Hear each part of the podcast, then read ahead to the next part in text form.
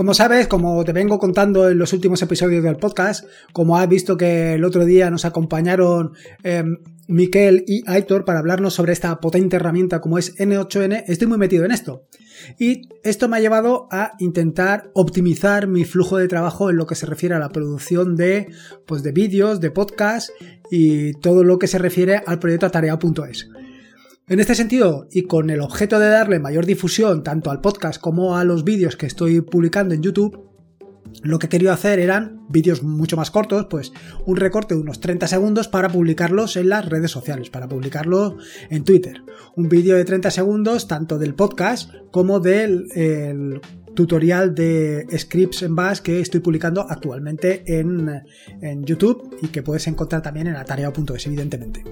Para hacer esto, pues he recurrido a diferentes herramientas y a diferentes opciones y posibilidades que me ofrecía básicamente la herramienta esta N8N, pero he ido un paso más allá, porque, claro, eh, te ofrecen opciones, pero queda limitado pues a las herramientas que tienes disponibles en este caso dentro del Docker de N8N. No puedo interaccionar con otras herramientas que estén fuera del mismo.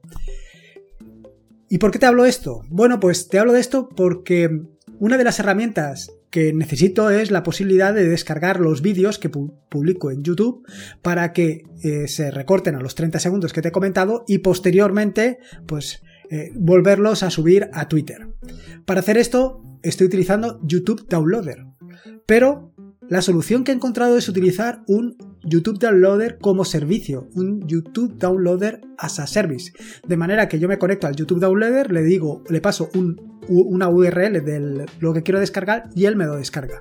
Y evidentemente esto lo puedes utilizar también tú.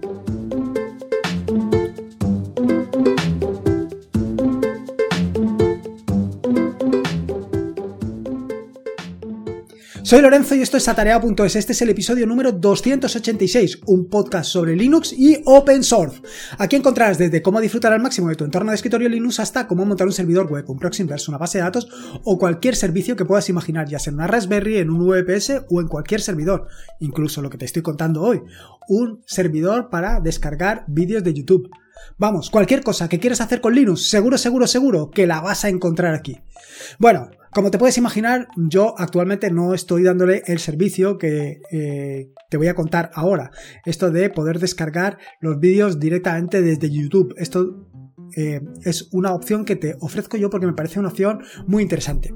Y es que imagina que vas por la calle, imagina que has visto un vídeo de YouTube o estás viendo un vídeo de YouTube que te parece muy interesante y lo quieres guardar.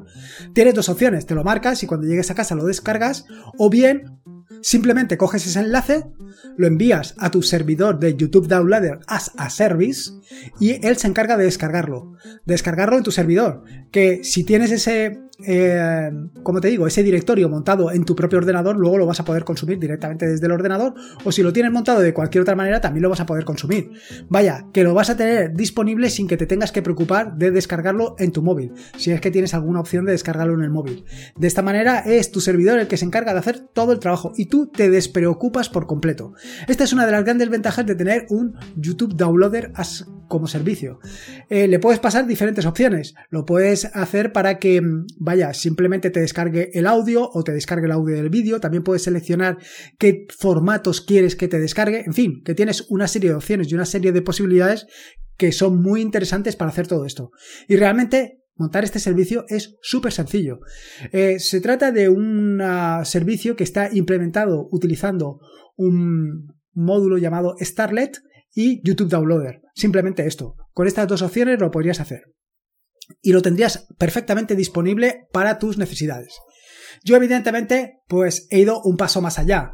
Eh, no solamente quiero descargar el vídeo, sino que quiero hacer una serie de operaciones con el vídeo. Quiero, pues como te he dicho, pues recortarlo 30 segundos o en el caso del audio, eh, en el caso del podcast, lo que quiero es descargarme el podcast eh, y luego convertirlo a vídeo, poniéndole la forma de onda que pongo en la parte inferior, que es vaya, que le da un poco de sentido a esto, eh, poniéndole el título, poniendo el logo, en fin, todo este tipo de cosas que hago normalmente con el, con el podcast.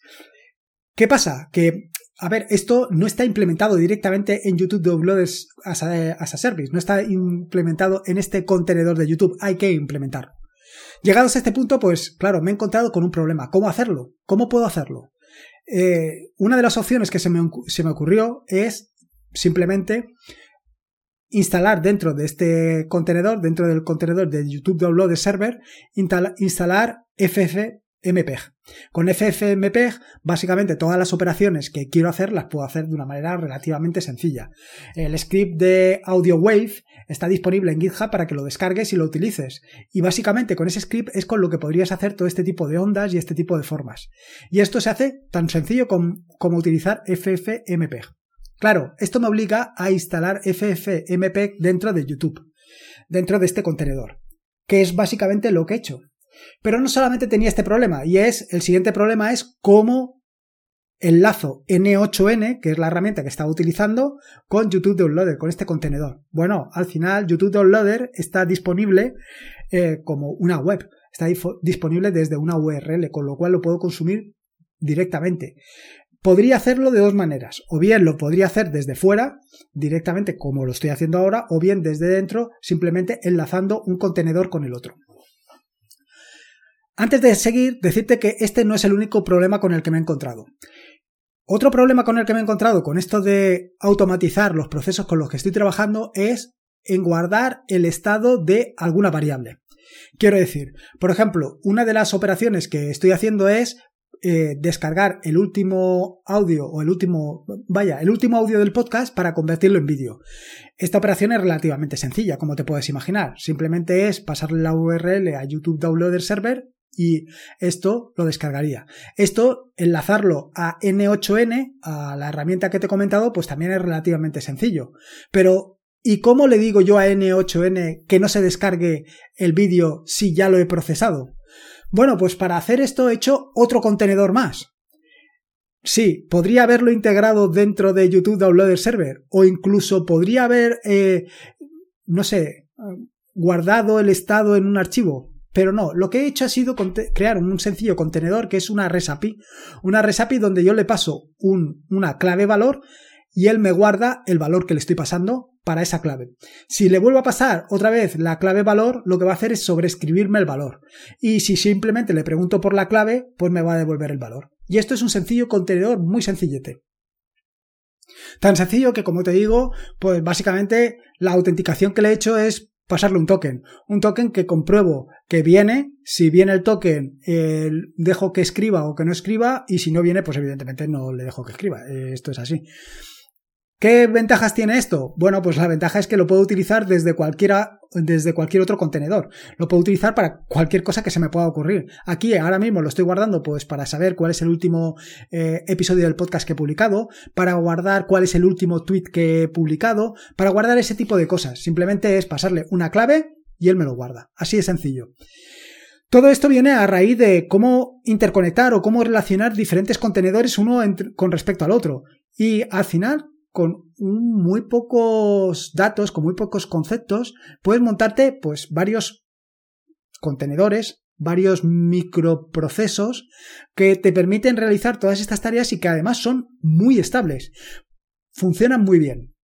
En este caso, como te digo, estoy utilizando en lugar de Flask, que es un, un módulo para Python, estoy utilizando Starlet, que te permiten más opciones y me ha parecido muy interesante. Y esto es para poder simplemente, fíjate, eh, guardar los datos. Estos mismos datos los puedo guardar desde cualquier sitio. Quiero decir, desde mi página web podría guardar los datos, desde el ordenador, desde mi propio equipo, simplemente haciendo una llamada a esa REST API puedo guardar los datos y recuperarlos. Incluso podría estar guardando ahí mis contraseñas, guardar las contraseñas y luego volverlas a recuperar. Ya ves, es un proceso súper sencillo. El siguiente paso, dentro de todo este encadenado de cosas que estoy haciendo es eh, todo el proceso de recortar el vídeo de YouTube o, el, eh, o recortar el audio del podcast. La primera operación es eh, recortar, básicamente es descargarme el podcast, que como te he comentado, lo hago con este servicio, con el YouTube Downloader Server, que te dejaré un enlace en las notas del podcast por si lo quieres instalar. Funciona súper bien. Bueno, pues simplemente es descargar el audio del podcast, yo le paso la URL del RSS, él me descarga el último y lo guarda. Una vez lo ha descargado, eh, lo que he añadido a ese Docker es FFmpeg, como te he dicho anteriormente. Con FFmpeg hago, hago dos cosas. La primera es bueno, convertir todo el audio en vídeo y para esto utilizo algo similar a AudioWave, del cual también te dejaré un enlace en las notas del podcast, que es ese script que implementé hace algún tiempo para poder crearte una onda o bueno, para convertirte un audio realmente en vídeo. Un audio en vídeo donde tuvieras una onda, donde pusieras un título, donde pusieras también un logo. Todo esto está implementado mediante este sencillo script. Una vez ya tengo convertido todo esto, el siguiente paso que todavía tengo pendiente es subirlo a YouTube. Y de esta manera ya me olvidaría de hacerlo yo a mano. Bueno, hacerlo a mano. Yo lo tengo todo eh, automatizado con script, pero luego los tengo que ir subiendo. Yo lo que no quiero es, pues, invertir tiempo en subirlo a YouTube quiero que esto, esta operación la haga directamente este servidor. Y luego el tercer paso sería recortar este vídeo y dejarme los 30 primeros segundos, que sería lo que publicaría en Twitter. Y efectivamente, ¿Cuál es el siguiente paso que nos queda? Pues el siguiente paso que nos queda es la publicación en Twitter. La publicación en Twitter que también tiene que ser completamente automática y que lo es. Ya probablemente si sigues el, eh, mi Twitter habrás visto que en los últimos días he publicado varios tweets y además alguno repetido en el que pues salgo pues eh, los 30 primeros segundos o bien de un podcast o bien de alguno de los vídeos que he publicado del tutorial de el terminal o bien del tutorial de Script en Bash. Cualquiera de los dos puedes haberlo encontrado. Y esto lo he hecho básicamente como te estoy diciendo. Me descargo el vídeo, recorto los primeros 30 segundos, los vídeos están subidos en formato MKV, con lo cual los tengo que convertir a formato MP4, que es el que admite perfectamente eh, Twitter, y una vez convertido a MP4 ya eh, utilizo el proceso de subida a Twitter, que es un proceso que está compuesto de dos partes. Una primera parte que subes el vídeo y otra segunda parte donde eh, enlazas un mensaje, un estado de Twitter con ese vídeo. Y con esto lo tendrías. Con lo cual, al final, si te das cuenta, lo que he hecho ha sido bastante mm, curioso. Lo bastante curioso quiero decir que lo que he hecho ha sido básicamente montar un, dos, tres contenedores el primer contenedor es N8N, que es con el que lo automatizo todo. El segundo de los contenedores es el contenedor este que me permite guardar claves, guardar y recuperar claves. Y el tercer contenedor es el YouTube Downloader Server, donde además le he añadido eh, FFmpeg y eh, donde he creado toda esta infraestructura para hacer el recorte y luego publicarlo en YouTube. Ya ves. La verdad es que después de todo este proceso me he dado cuenta que eh, en lugar de haberlo montado en N8N, directamente podía haberlo hecho eh, por fuera utilizando scripts y utilizando otra serie de opciones. ¿Qué ventajas me ha ofrecido N8N? Pues la, la, modularidad. La modularidad de poder utilizarlo posteriormente para hacer cualquier otra cosa. El otro día tuve que implementar un sencillo eh, flujo de trabajo en N8N para retuitear desde una cuenta todo lo que se publicara en otra cuenta y bueno, fue súper sencillo. Fue súper sencillo. Y esto, eh, pues básicamente ha sido utilizando, entre otras cosas, este eh, contenedor que te permite servir claves. Muy, muy, muy fácil. Pero igual que te digo esto, pues se puede utilizar para cualquier cosa. Y esto es una de las grandes ventajas. Eh, luego, Claro, también te puedes plantear, bueno, esto mismo lo podrías hacer en pequeños módulos o incluso en pequeños contenedores, de manera que cada uno de los contenedores eh, podrías eh, interrelacionarlo con el otro, todo por fuera de, de N8N. La ventaja que me ha ofrecido N8N ahora mismo es verlo, verlo todo en directo. O sea, quiero decir, al final es un flujo de trabajo. N8N lo que te ofrece es un flujo de trabajo de por dónde van a ir pasando todas las acciones que tú has decidido acometer. Ese flujo de trabajo, verlo, siempre es mucho más clarificador que programarlo directamente. Bueno, es otra opción no descarto luego volverlo a montar de otra manera, pero ahora mismo con un N8N está funcionando perfectamente. De la otra manera, pues tendría que haber levantado un cron, ese cron pues lo tengo que monitorizar de alguna manera para saber si se está ejecutando o no se está ejecutando, en fin, todo este tipo de operaciones. Y luego, además, todo esto lo tengo enlazado, evidentemente, con WordPress. Hasta el momento, todos los tweets que publico relativos a la página, pues vienen directamente desde la publicación de WordPress. Cada vez que publico un artículo en WordPress, en mi página, en atareado.es, en el proyecto atareado.es, cada vez que publico un artículo, directamente ese artículo lo que hace es desencadenar un evento que publica en Twitter, que publica en Mastodon, y que publica en Telegram. Todo esto se hace de forma simultánea. ¿Qué pasa? Que esto lo que me tiene condicionado es a la hora de las publicaciones. En este sentido, alguno, ya me habéis comentado, que cuando ven la publicación, cuando ven el audio en su podcast, resulta que en atareado.es todavía no está publicado. No está publicado porque yo lo que estoy haciendo es que los audios los publico a las 6 de la madrugada, a las 6 de la mañana, mientras que lo que es el artículo, lo que es el artículo que acompaña al podcast, lo publico a las 12 de la mañana. Cuestiones de visibilidad. Rollos que me monto yo mismo y que no tengo muy claro que tengan una gran afectación.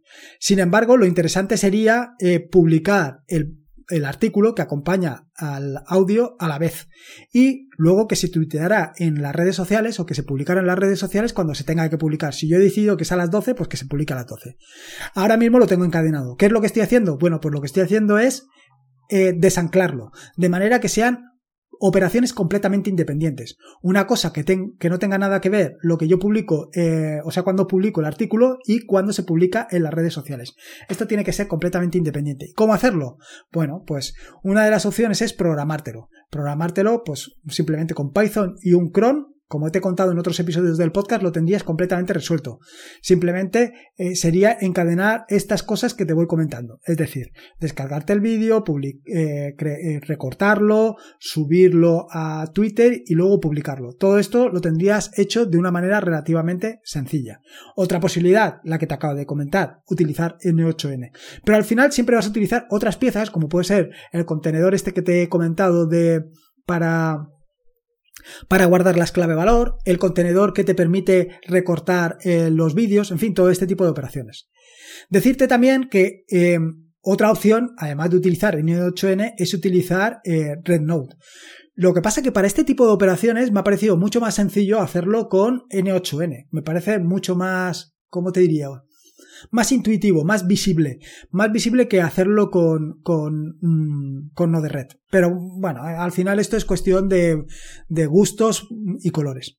También otra observación que te tenía que hacer, y es el tema de el consumo de, de WordPress vía Resapi. Me he llevado, bueno, llevo unos días, un par de días, peleándome para poder descargarme o para poder obtener el último de los eh, podcasts no el podcast en sí, sino el artículo que acompaña al podcast para obtenerlo vía RESAPI. Lo he intentado tanto en eh, Node Red como en N8N y en cualquiera de los dos me daba problemas y no terminaba de entender cuál era el problema. En concreto me estaba dando un error 502 o un error 503, dependiendo de las veces. Sin embargo, cuando hacía esta misma consulta, bien utilizando el navegador o bien utilizando Postman, en cualquiera de las dos opciones, funcionaba, no me daba ningún error, no me daba ningún 502 ni, ninguno, ni, ningún 503, mientras que en el caso de hacerlo bien con N8N o bien con, con Node-RED me estaba dando errores. Claro, yo digo, bueno, pues voy a intentarlo hacerlo directamente desde Python. Y lo que he hecho ha sido un sencillo script en Python utilizando request para poderme traer exactamente el último post o el último artículo que acompaña al podcast y me ha dado el mismo error. Y ahí es donde me he dado cuenta del problema. Y son las cookies. Las malditas cookies. Por un problema de cookies no estaba funcionando ni Node-RED ni N8N.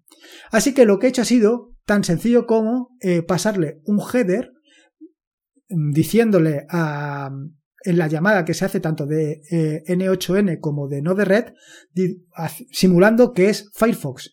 Tú sabes que puedes poner un encabezado donde tú le dices a donde te estás conectando que lo que se está conectando a él es un navegador.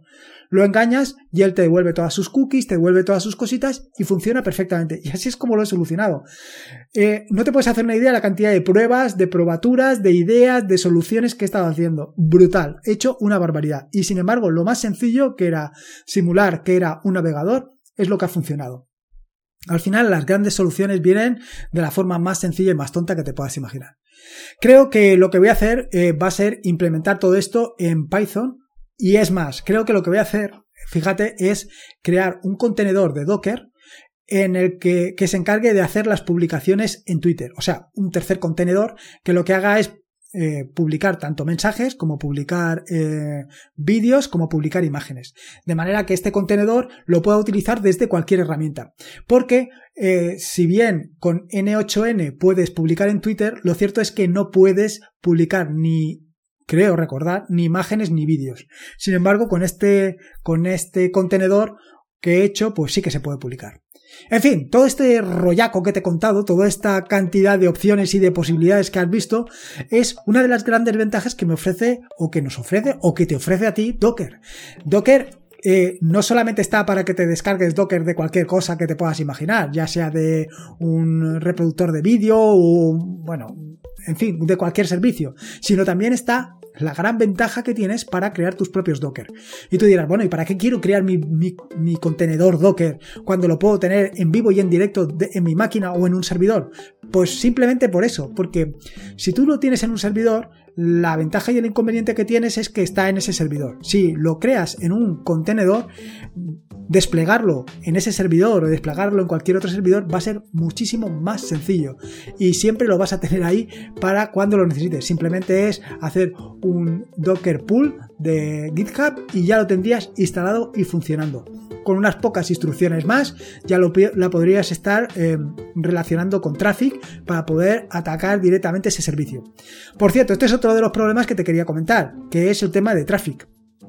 Claro, yo cuando me ha pasado todo esto con que te estaba contando con WordPress, he empezado a pensar que era un problema de eh, Traffic, que era Traffic el que me estaba dándole vueltas a mi conexión con Docker, a mi conexión con WordPress. Pero nada, nada, era tan sencillo como lo que te acabo de contar de las cookies. Así que nada, ya has visto, en un momento te he contado hasta tres servicios que puedes utilizar. Primero, y más interesante, el servidor de YouTube Downloader. O sea, YouTube Downloader as a Service. Que tú le pasas una URL y él te descarga el vídeo, el audio y además en el formato que quieras. Pero no solamente esto, también una vez lo tengas descargado, también te lo puedes descargar a tu equipo. Esta es otra opción también muy interesante. Luego también te he hablado sobre un contenedor, un contenedor de Docker que te permite guardar claves eh, o sea, te permite guardar parejas de clave valor para hacer estas automatizaciones no solamente en N8N, sino en cualquier otro servicio que tú quieras. Y luego además, pues te he estado comentando estas opciones o estas posibilidades que tienes para publicar en Twitter y sobre todo para hacer esos recortes de vídeos y audios directamente. Y es más, también tienes, recuerda esa herramienta que era AudioWave para comentar, para ojo, a la palabra, eh, cometir, para convertir un audio en vídeo, ponerle la onda, ponerle una imagen de fondo y ponerle tu logo. Vamos, un paquetito de herramientas bastante majo para poder automatizar todas tus producciones. Y nada más, esto era lo que te quería contar en el episodio del podcast de hoy. En fin, espero que te haya gustado este nuevo episodio del podcast y si puedes te agradecería una valoración ya sea en iVoox o en Apple Podcast para dar a conocer este proyecto. Es la única manera. Puedes dejar esa valoración en las notas del podcast que está en atareado.es barra podcast barra 286. Tendrás un enlace tanto a iVoox o Apple Podcast para poder dejar esa valoración. Recordarte que este es un podcast de la red de podcast de sospechosos habituales, donde puedes suscribirte a maravillosos y fantásticos. Donde puedes suscribirte, ¿no? Donde puedes escuchar maravillosos y fantásticos podcasts. Donde puedes suscribirte es en fitpress.me barra habituales para suscribirte y escuchar todos esos fantásticos y maravillosos podcasts. Por último, y como te digo siempre, recuerda que la vida son dos días y uno ya ha pasado, así que disfruta como si no hubiera mañana y si puede ser con este YouTube Downloader as a Service, mejor que mejor. Un saludo y nos escuchamos el próximo lunes.